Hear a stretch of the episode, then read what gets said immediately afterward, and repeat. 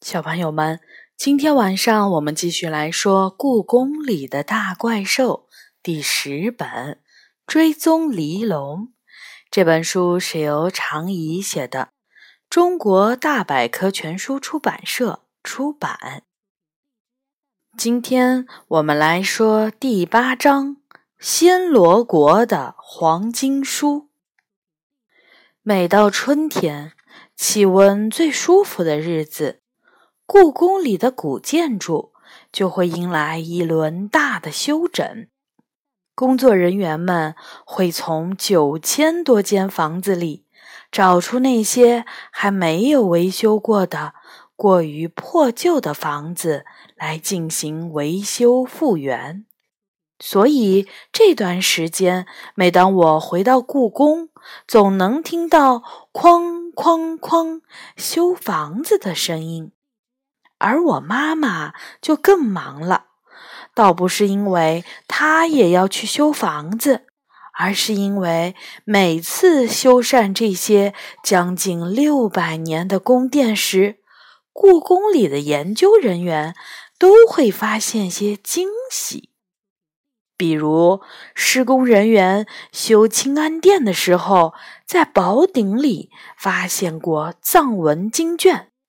修太和殿的时候，从房梁上发现过五座神秘符牌；修天安门时，在琉璃瓦下发现过装着玉器的木盒。而这次发现惊喜的地方，是一个特别不起眼的小宫殿——昭仁殿。在维修昭仁殿后面的一间破损严重的小仓库时，故宫的工作人员发现了一批被遗忘的文物。这些文物大多数是古代书籍和账本儿。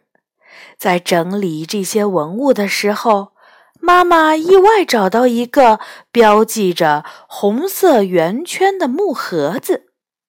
木盒子很重。妈妈一下子没有搬动，但盒盖打开的却意外轻松，稍稍一碰就打开了。出现在眼前的是一份写在绢帛上的信，帛书。妈妈兴奋极了，以为自己发现了汉朝的文物。那时候的人们喜欢在绢帛上写书信。但在粗粗看过绢帛上的文字后，妈妈冷静了很多。书信的落款上写着：“这封书信是在清朝乾隆年间写的，比他预想的晚了一千多年。”嗯，也不错。他嘀咕着安慰自己，轻手轻脚地整理箱子里剩下的东西。打开一层又一层柔软的丝绢，忽然，妈妈的眼睛睁得老大。哎呦，这是什么啊？薄薄的丝绢下面，一片很大的金箔露了出来，亮闪闪的，是黄眼睛。妈妈把脸凑过去，发现金箔上刻着小字。是一种奇怪的文字，真不得了了！这不会是黄金书吧？他早就知道，从明朝开始，东南亚的安南、占城、暹罗、真腊等国家会向中国皇帝进贡用金箔刻成的文书，但是他还从没有亲眼看到过。因为皇帝在收到这些金箔后，很快就会把它们融化，做成嫔妃们的首饰或者其他的黄金工艺品。这么完整的黄金文书，没有被融化做成其他的东西，实在太少见了。很快，这件事儿就传遍了故宫。专家们认定，这是一份古暹罗国的金叶表，上面刻的是古暹罗文字。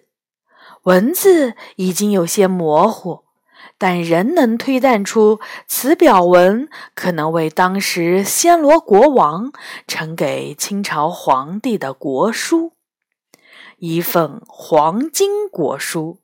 这实在太珍贵了。但是大家还没来得及高兴，就发现了一个更大的问题：没人能拿得动它。虽然只是薄薄的一片金箔，但是却没有人能把它从箱子里拿出来。更夸张的是，当人们把木箱子拆掉后，发现这片金箔居然悬浮在距离地面十厘米左右的地方。妈妈是第一个发现黄金国书的人。她一开始想把它从箱子里拿出来，没有成功。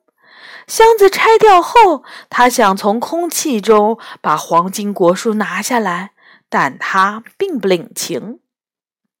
当他把手挪开时，黄金国书还是一动不动地悬在空中。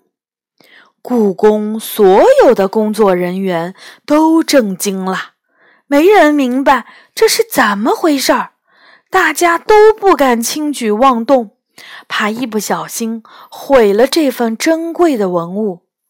在商量了很久以后，大家决定在黄金国书旁边安装一个摄像头，由工作人员轮流监视它，看它的位置会不会有什么变化。夜幕降临，忙碌了一天的工作人员陆续离开了招人店。仓库的大门在他们的身后被关上，黄金国书依然悬在那儿，丝毫没有活动的迹象。回到办公室后，妈妈一直盯着电脑屏幕上的黄金国书的监控视频。我真不知道他在看什么。那片金箔连一点儿要动的迹象都没有。如果它已经悬浮在那里两百多年，肯定不会在这几天忽然发生什么变化。凤鸣这是不可能的。他自言自语道：“我倒并不奇怪。自从进怪兽们的世界后。”故宫里发生任何事情，我都不会觉得奇怪。如果科学解释不了这种现象，那怪兽和神仙们准能告诉我答案。可惜今天晚上我不能去问他们，老师留的作业实在太多了，多的让我绝望。好在这种事情，今天晚上问和明天晚上问没什么区别。妈妈一夜都没有上床。第二天早晨起床后，我发现她趴在办公桌上睡着了，面前是覆盖黄金国书的那份写在绢帛上的书信。下午放学回来后，我顺路去招人店。想亲眼看看那张神奇的黄金国书，却发现可能整个故宫的工作人员都挤在了那里啦。招人殿的院子里到处都是工作人员，故宫博物院的院长也站在他们中间。安保处对这里加强了警卫，防止不相干的人混进宫殿。我被警卫叔叔挡在了大门之外。他说：“现在不是看热闹的时候。”我倒也不怎么遗憾。白天不行，就等晚上再来看。正好那时候还能找怪兽们问问是怎么回事儿。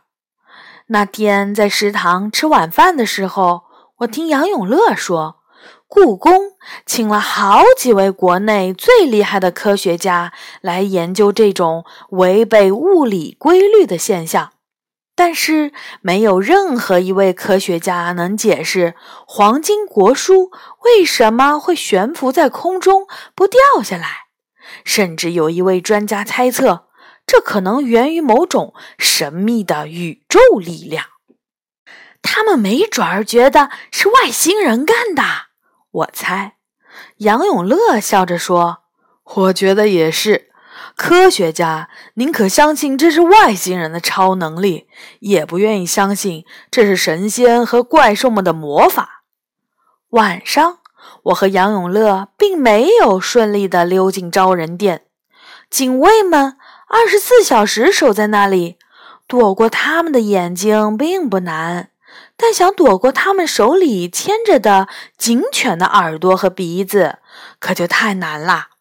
还好，我们在中和店里找到了怪兽斗牛。然而和我们想的不一样，斗牛说他从来没有听说过这件事儿。悬在半空中，斗牛歪着脑袋说：“难道是谁给他施了定身术？什么叫定身术？”我好奇地问杨永乐，大声说：“定身术你都不知道？《西游记》里孙悟空偷吃蟠桃，七仙女发现后要去找王母娘娘告状，结果被孙悟空定在空中不能动弹，就是中了定身术。”哦哦，我想起来了，我恍然大悟，故宫里谁会定身术啊？朝风会定身术，但这不可能是他做的。斗牛的回答出乎我们意料，因为定身术只会暂时把人或者是东西定住，再厉害的定身术也不可能把金箔定上百年。会不会那份黄金国书本身就是古暹罗国的什么法器，有什么法力呢？杨永乐提出了新的想法，有可能，不过我对古暹罗的法器和法术不熟，帮不上你们什么忙。斗牛说：“整整三天过去了，一切如故。那份古暹罗的黄金国书稳稳地悬在距离地面十厘米左右的半空中。”每天都有专门的研究人员测量它的高度、位置，哪怕它移动一毫米也会被发现。但是它就那么悬着，没有一点儿变化。一波又一波不同研究领域的科学家走进招人殿，他们带着各种稀奇古怪的仪器，但都没有任何收获。招人殿曾经是古代皇帝的藏书馆，但现在它就像是一间科学实验室。科学家们使用了各种方法和工具，无论是牵引机的蛮力，还是巨大的磁场，或是其他高科技手段，都拿黄金国书没有办法。一个暖风吹拂的晚上，妈妈难得和我一起待在办公室里。自从发现了黄金国书后，她完全着迷于对它的研究，连晚上睡觉都是在招人殿打地铺。此刻，她坐在我的对面，面前仍然是那份写在绢帛上的书信。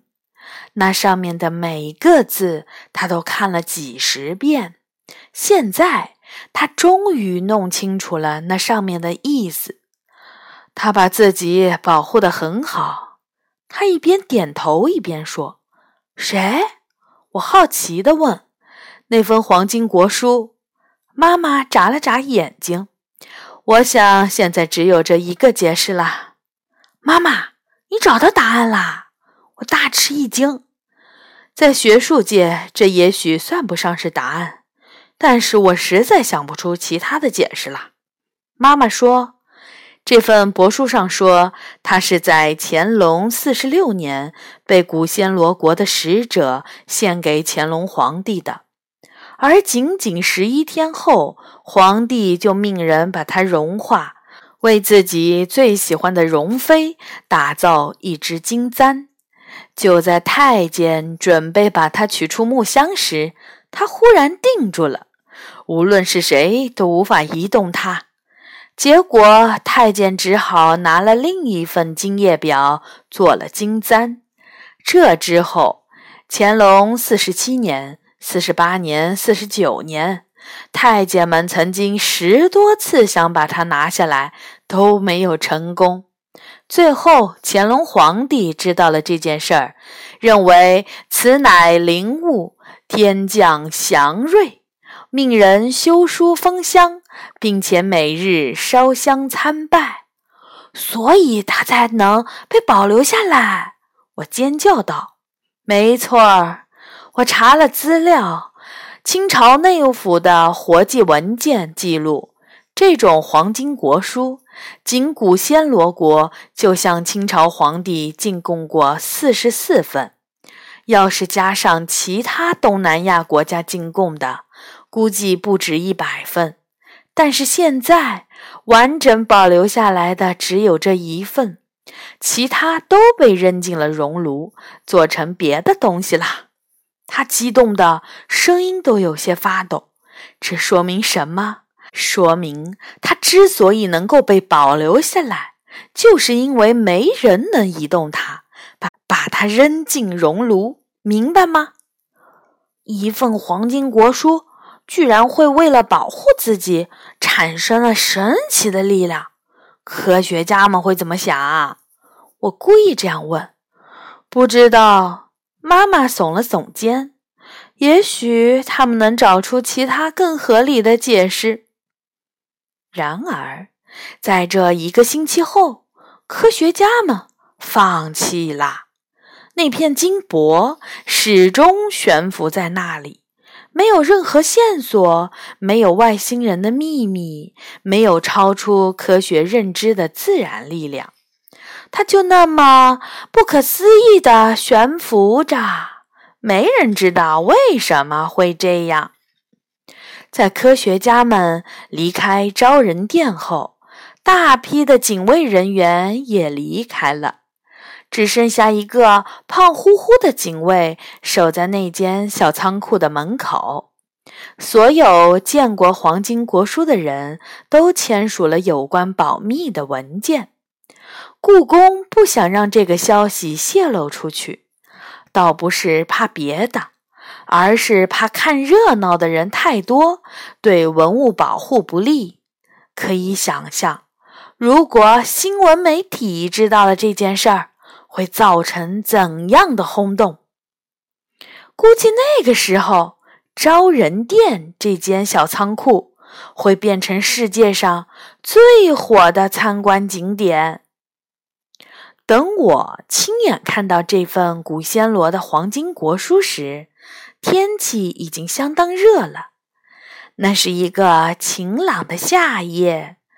趁着警卫换班，我和杨永乐一起溜进了招人殿。我们俩坐在地板上，手电筒的光照在那张悬浮的黄金国书上，它仍然一动不动，比在监视器里看到的更加诡异。我们没有任何期待，只是想亲眼看看这种奇异的现象。仓库里安静极了，甚至能听到老鼠在屋顶上咚咚跑过的声音。我和杨永乐都小心翼翼地用手指摸了摸黄金国树的边缘，凉凉的金属手感，没什么特别的。但我们仍然抑制不住心中的激动，为自己见证了奇迹而激动。十多分钟后，我们才从激动的情绪中平复下来。我看了看手表，快到换班警卫上岗的时间了，我们必须离开。我和杨永乐凑近黄金国书，准备再看最后一眼。就在这一刻，金箔突然动了，没有任何预兆的，它哐当一声掉在了地砖上，震动了几下。我们吓坏了，死死地盯着它，仿佛它突然活了似的。但落到地面上后，它并没有发出任何声响，只是静静的躺在了地板上。我和杨永乐对望了一眼，我发誓我们没有任何奇怪的举动，但它就是掉下来了。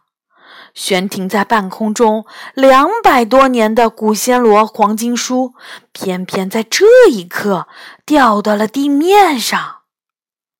杨永乐轻轻走了过去，把它从地面上捡了起来。他没费什么力气，金箔很薄，薄的甚至能卷起来。大约十分钟后。我妈妈和其他几位工作人员赶到了招人店，因为一个工作人员无意中从监视器里发现黄金国书掉了下来。还好摄像头记录了整个过程，证明了我和杨永乐的清白，否则我们两个是怎么也说不清楚的。但是。我们仍然要为私闯招人店付出代价。在这之后的两个星期里，我和杨永乐都被要求不准离开各自的住处。古暹罗国的黄金国书在那一天就恢复了正常，再没有什么奇怪的事情发生了。我妈妈认为，这是因为她确定了自己已经安全。现在的故宫里不会再有人要把它扔进熔炉了。等到我和杨永乐的禁足处罚解除后，这份宝贵的黄金国书已经被摆进了珍宝馆的展柜里。当我们在珍宝馆看到它时，它仍然像那天晚上一样，散发着黄金特有的迷人的光泽。在它的下面。一块小铜牌上写着它的大名儿——古暹罗国金叶表。好的，小朋友们，这一章呢就结束了啊。古暹罗国是以前的泰国，嗯，这些名称呢，因为当时嗯朝代的不同，他们自己的名称也不一样，这个可以查到的。下一次呢，我们会来说第九章。真假太和门，小朋友们晚安。